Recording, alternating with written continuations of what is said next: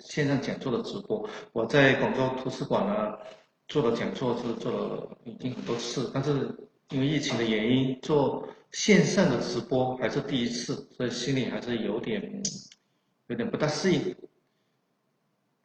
这次讲座呢，我们还会通过呃，开始之前呢，我要呃先说几句题外的话。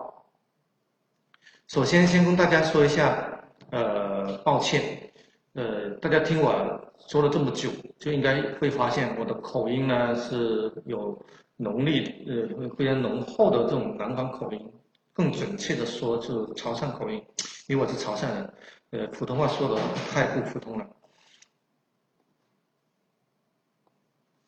普通话说的非常的，嗯，太普通，请大家多多包涵。如果在我下面的讲的过程当中呢，呃，有发音不准确的地方，请大家多包涵。呃，不过大家也可以把我说的口音理解成宋朝的普通话，或者说宋朝的官话。为什么？因为在宋代呢，我们是没有普通话的。当时呃，主流的官话，呃，跟我们现在南方的方言是很接近的，包括我们的。呃，白话包括我们的潮汕话，反而离我们现在通行的普通话，它的区别更加大一点。啊，这是开玩笑，总之大家可以把我的口音当成宋朝的普通话，我这以宋朝的普通话跟大家聊聊宋朝的仁宗皇帝。今天我要跟大家介绍的就是一个来自宋朝的朋友，他就是宋朝的第四个皇帝宋仁宗。呃，我呢，今年呢，刚刚推出了一本书，新书，就仁宗皇帝的个人传记。这本书就放在我们屏幕的呃左下角。这本书呢，是我人生的第一部呃传记作品，在我所看到的范围之内呢，也应该是第一部有人专门给宋朝的仁宗皇帝立传。在我之前呢，呃，我们在图书市场上都找不到一部仁宗皇帝的个人传记的。只有二十多年前有一个教授写了一本仁宗与英宗的合传，那也是二十多年的事情了。现在呢，关于仁宗皇帝的个人传记，目前按我所呃了解到的范围呢，呃，我这一部《圣仁宗共治时代》是第一部。以我呃推出这本仁宗传记之前的同时呢，呃，我们也有一部电视剧，刚刚刚刚呃剧中刚刚收呃刚刚收官哈，就是《清平乐》。这部《清平乐》也是有史以来第一部以周宗皇帝为主角的影视作品。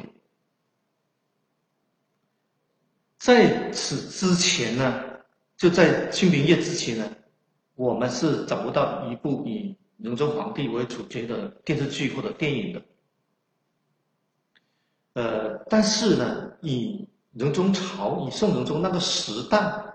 为历史背景的电视剧倒是很多。呃，我我不知道在座的朋友有没有印象，我自己就看过呃不少。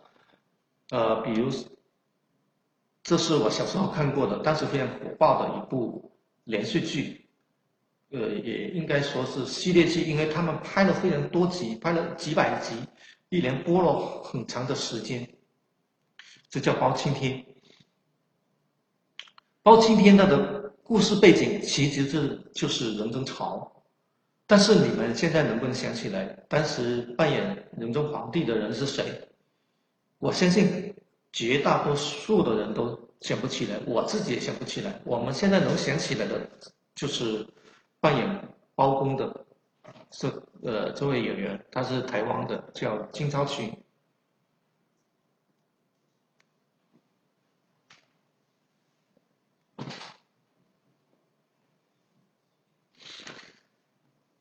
然后呢，接下来我们啊，再来看其他的以宋仁宗朝为历史背景的其他的影视作品，比如这一部就是大陆的，叫什么叫《少年包青天》，也是一个系列剧，拍了呃好几部哈，我我可能主主角扮演包青天的少年包青天的主角这个演员呢，都换了好几波。这部电视剧其实也是以仁宗朝为时代背景的，但是我们也不知道仁宗皇帝到底是谁来扮演，因为仁宗皇帝在这些电视剧里面都是扮演打酱油的角色，都是一个配角，甚至有时候连配角都不是，而是一个背景板。还有一部电影，这一部港片好几年前的贺岁片，叫《老鼠爱上猫》。呃，这根据呃《三侠五义》改编的，我记得是刘德华在里面呃呃扮演展昭。这部电这部电影呢，它的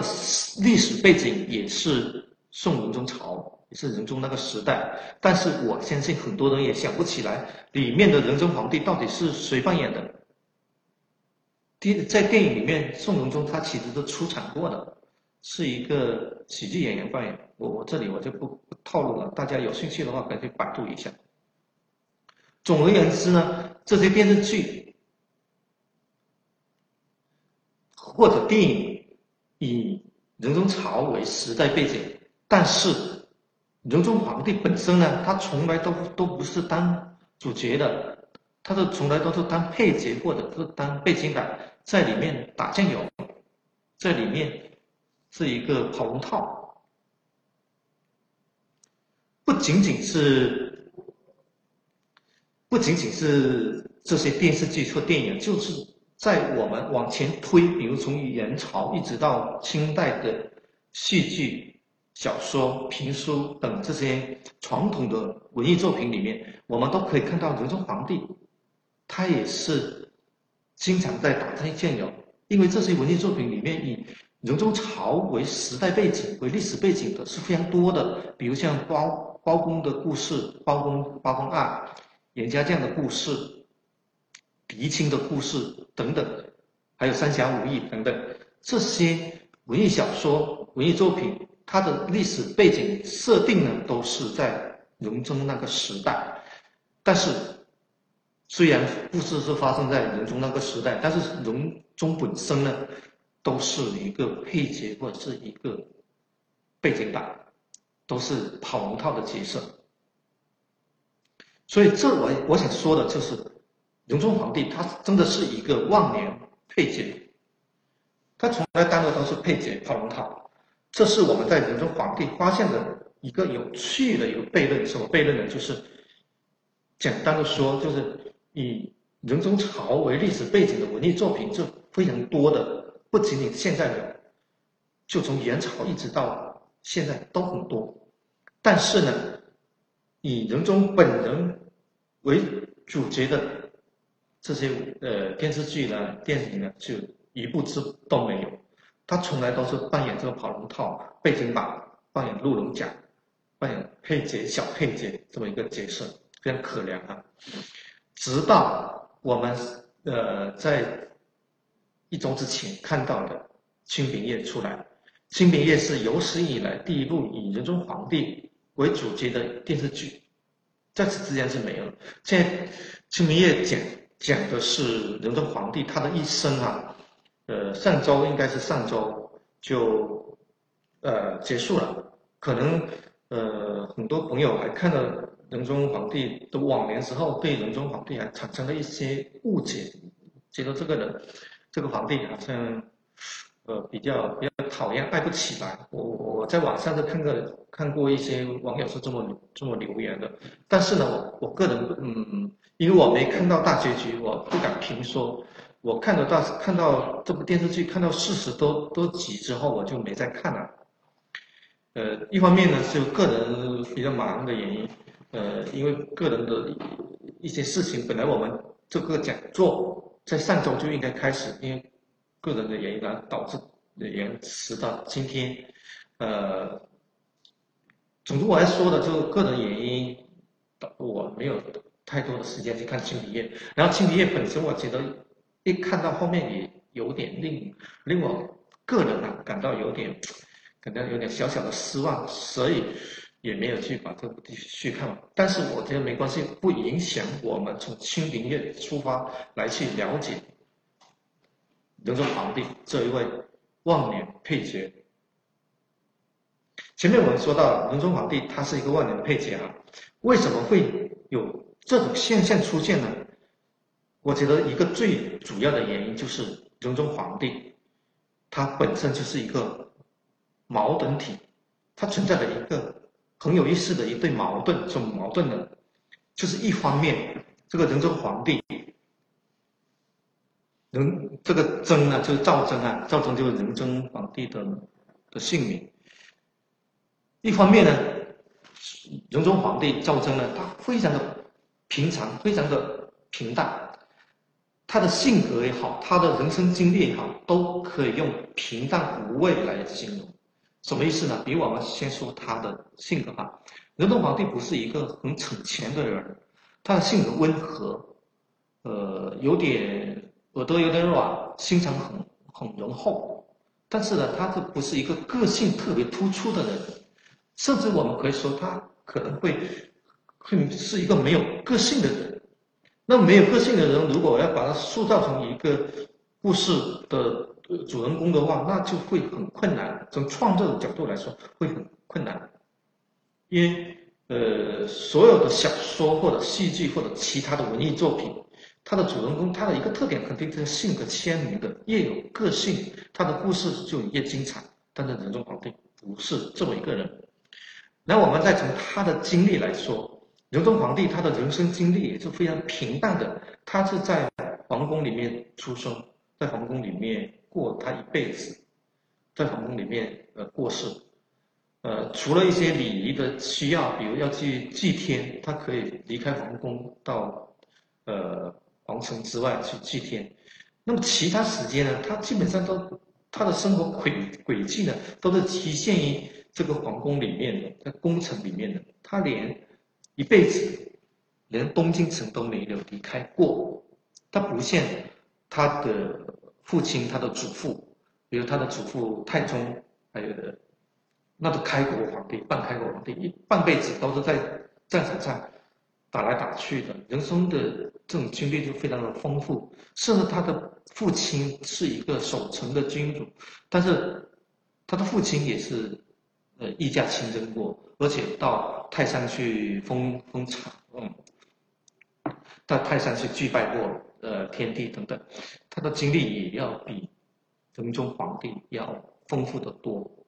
仁宗皇帝是宋朝第一个一辈子都没有离开过京城的一个皇帝，人生轨迹是非常有限。这么做一个皇帝呢，你要拿他来编故事，要把它当文艺作品的。主角也是很考验你的写作技巧，很难，不像后面的比后面的皇帝像宋徽宗是吧？宋徽宗他故事太多了，还有比如明清的时候，清朝的乾隆皇帝有六下江南的这种经历，这个编故事也好。从这个角度来说，仁呃仁宗皇帝他本身的性格也好，他的个人经历也好。都不适合当主角，但是另一方面呢，跟呃仁宗皇帝本身的平淡相比呢，仁宗朝又是一个非常精彩的一个时代。这个精彩主要的体现在仁宗朝，体现就涌现出非常多的、非常多的、非常有名的这些一流人物、明星级的人物，拉出来拿到现在来说都是流量明星。比如像我们，呃，所在看《清平乐》里面所说的“背诵默写天团”，为什么有这么一个称号出来呢？我觉得这个称号特别有意思，它是用来称呼仁宗朝的那些大臣、家文学家、政治家加文学家，比如像唐宋八大家里面的六大家，像欧阳修等等，范仲淹，呃，范仲淹虽然不在。这个唐宋八大家里面，但也是背诵默写天团的成员之一。这些仁宗朝出现的这些一流人物啊，他们同时是政治家，又是文学家。什么意思呢？意思是说，他们的名字不仅仅出现在我们的历史教科书里面，不仅出现在我们历史教科书里面，而且出现在我们的语文教材里面。他们的作品是要求现在的中小学生要背诵全文，全文还要默写，所以我们就网友呢就把这批牛人，游龙草出现的这批牛人，把它概括为背诵梦的天团。我觉得这个名称特别的好。其实，在荣中朝那个时代呢，不仅仅出现了背诵默写天团，还有非常多的其他方面的牛人。我我我随便举几个例子啊，一个就是科学界方面，这个是我们背诵天团。科学界的话，我们有所谓的四大发明。四大发明我们都知道，呃，它的其中的三个。是在宋朝才开始大规模运用，或者是在宋朝出现的，是哪哪三个呢？就除了造造纸之外，造纸是在汉朝就有了，其他三个包括印刷术、指南针和火药。呃，有时候我们会把印刷术术，呃，另外一种说法就会更加具体一点，说到活字印刷啊。活字印刷最早就出现在文宗朝的。印刷术呢，虽然在唐朝的时候就有印刷作品了，但是它真正的大规模的应用就是在宋代开始。唐朝的印刷术是偶偶尔偶尔偶然才可以看到。指南针也是一样，它最早记录是记录在沈括的《梦溪笔谈》里面，包括我的印刷也是记录在沈括的《梦溪笔谈》。火药呢，在唐朝的时候虽然已经出现了，但是火药在唐朝是一种。炼丹师呢，在炼丹的时候偶尔发现的，他根本就不知道火药可以干什么。那么到了宋代呢，火药就成了一个用途非常明确的，是用来制造热兵器，比如制造这个燃烧弹、制造这个炸弹等等，这是非常明确的，以火药应用到军事方面。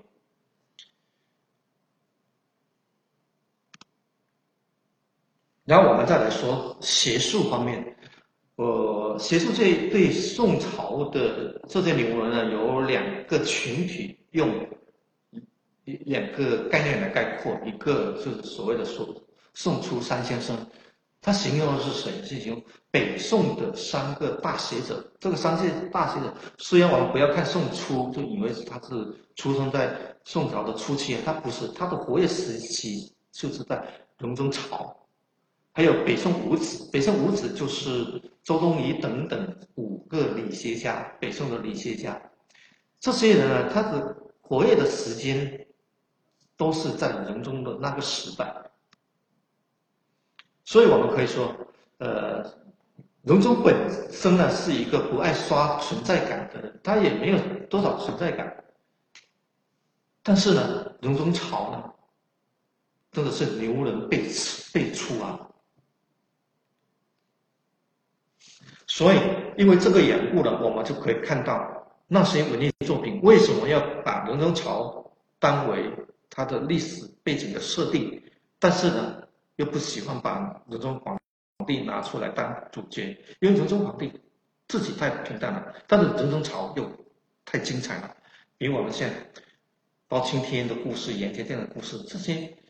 里面的主角，包括包拯啊、严家健啊，都是非常牛的人。这边有人牛人拿出来都是自带流量的，所以以仁宗朝为历史背景来拍电影也好，拍电视剧也好，是可以吸引眼球的。好，那么说到这里，我们又有另外一个一个问题要来了，就为什么仁宗皇帝他本身存在感这么低？难道他就不想自己表现一下？毕竟他不是平常人，他是皇帝，他是高高在上，他掌握了世间最最权威的、最有权力的那个位置，是吧？他坐在那个位置，那么他为什么不炫耀一下呢？不好好表现一下呢？这里，我我们如果从呃仁宗皇帝本身他本身自己的想法来看，呃，我按我个人读历史哈，我个个人觉得仁宗皇帝他自己从他的性格来说，就不是一个爱表现、爱刷存在感的一个一个人，因为他不喜欢，因为他的性格呢就比较温和，也不比较内敛，不不想法，这一点是跟后面的呃乾隆皇帝不一样。我我我们想一下，乾隆皇帝他的诗歌是写的非常臭的，但是乾隆皇帝还是拼命的写诗，写了几万首，是吧？这是这是一个很爱表现的一个帝王，但是仁宗皇帝他不是，他不爱表现。从几个例子就可以，我举一个例子就可以看出来。因为仁宗皇帝他的书法是很不错的，他的灰白体在当时的士大夫都很赞赏的。但是我们现在想起皇帝中的书法家。或者说书法家中的皇帝的时候，你会想到宋仁宗吗？不会，一般都会想到宋徽宗，是吧？宋徽宗创立的瘦金体，但是我们不知道，我们不知道的是，仁宗皇帝他的书法也是非常棒的，他非常擅长的是叫灰白体，灰白体他的成就是不逊于宋徽宗的瘦金体的。还有，然后我们说到画画，说到音乐。这些音乐呃，这些艺艺术方面的成就，如果我们要拿出一个艺术家的皇帝来说的话，那么我们也会想到宋徽宗是吧？他琴棋书画是无所不精、无所不通的，呃，音乐也好，绘画也好，徽宗皇帝都非常的厉害。但是我们不知道的一点是，刘宗皇帝他其实也会绘画，也有画画的爱好。他小时候都经常画马的。大臣的吗？哎，还会更主动的跟有的皇帝要一批，要一一幅他的画来来收藏。仁宗皇帝他还是通还是一个动小音乐的人，他会作作曲，这是不简单，作曲，然后不但会作曲，而且他还写过音乐理论方面的状呃的论文。这是对音乐是有有一个专业的研究的人才可以做得到的。但是呢，我们不知道仁宗皇帝是一个音乐家。如果我们看史料的话，我们从来不知道，不会知道。而且仁宗皇帝他虽然呃懂音乐，但是他不会拼命的去表现自己热爱音乐的这一方面的爱好兴趣出来。相反，他会内他会掩盖，不不敢。表露自己的这么一个爱好，为什么会这样子？因为一方面，仁宗皇帝他如果表现出这种，呃，喜欢音太过喜欢音乐的话，那么大臣就会会上书要提意见，说这个皇帝迷沉迷于这个靡靡之音的话，就会容易成为一个分金分庸的君王，是吧？哦，皇帝你就。注意力还是要放在这个修心养性，而不是放在这个去去欣赏这个靡靡之音来，是吧？所以大臣有意见，仁宗皇帝他自己也不敢，他本身的性格就是比较内敛的一个人，所以一听到大臣说，马上你不要沉迷这个音乐之类，他马上就表态说。不不，我个人对音乐是没什么爱好，也从来没有去特别的留意过。我在宴会的时候欣赏一下音乐，只不过出于礼仪的需要而已。他马上就要这样为自己辩解一下，这个是一个从皇帝、从帝王的这个角度来说，仁宗皇帝是很不自由，可以说是很不自由的一个君王。他做什么事情都有。都有很有顾虑。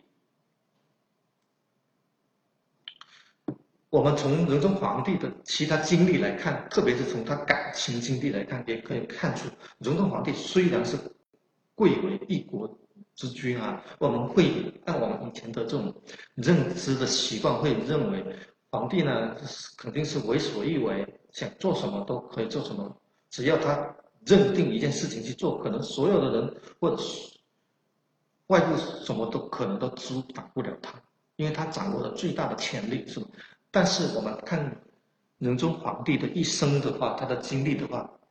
皇帝真的是不自由。起码仁宗皇帝宋仁宗他当皇帝当的不自由。那接下来我就以仁宗皇帝他的情感经历来来介绍一下仁宗到底有哪些不自由的这些呃他的生命体会。